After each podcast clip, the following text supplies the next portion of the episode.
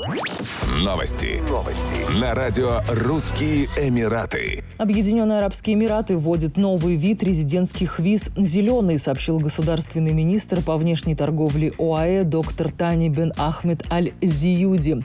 Министр уточнил, что зеленые визы будут представлять собой разрешение на работу и жительство в ОАЭ для инноваторов, предпринимателей и других ценных кадров. Обладатели таких виз смогут спонсировать своих сыновей до достижения ими 25-летия. Ранее сыновей можно было спонсировать только до 18 лет, а также родителей. Зеленые визы не будут привязаны к компании работодателя. Более того, по ее истечении люди смогут легально находиться в стране от 90 до 180 дней, в то время как раньше Законодательство представляло только 30-дневный льготный период на смену статуса после аннулирования резидентской визы.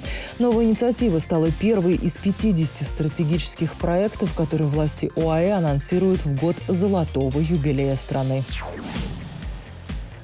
Российские туроператоры отмечают снижение цен на авиабилеты в Дубай на фоне анонсированного увеличения числа рейсов. Ранее решением оперативного штаба по борьбе с коронавирусом количество рейсов в Дубай из Санкт-Петербурга было увеличено с 1 до 7 в неделю. Увеличение частоты полетов из Санкт-Петербурга – очень важный шаг. Назначенным перевозчиком со стороны ОАЭ будет авиакомпания Emirates.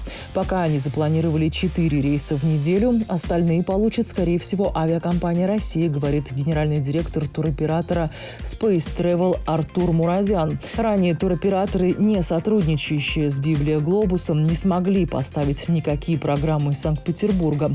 Туристам приходилось летать на отдых через Москву.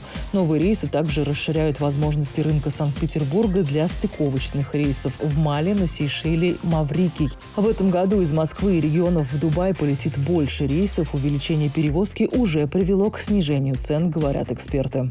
Еще больше новостей читайте на сайте RussianEmirates.com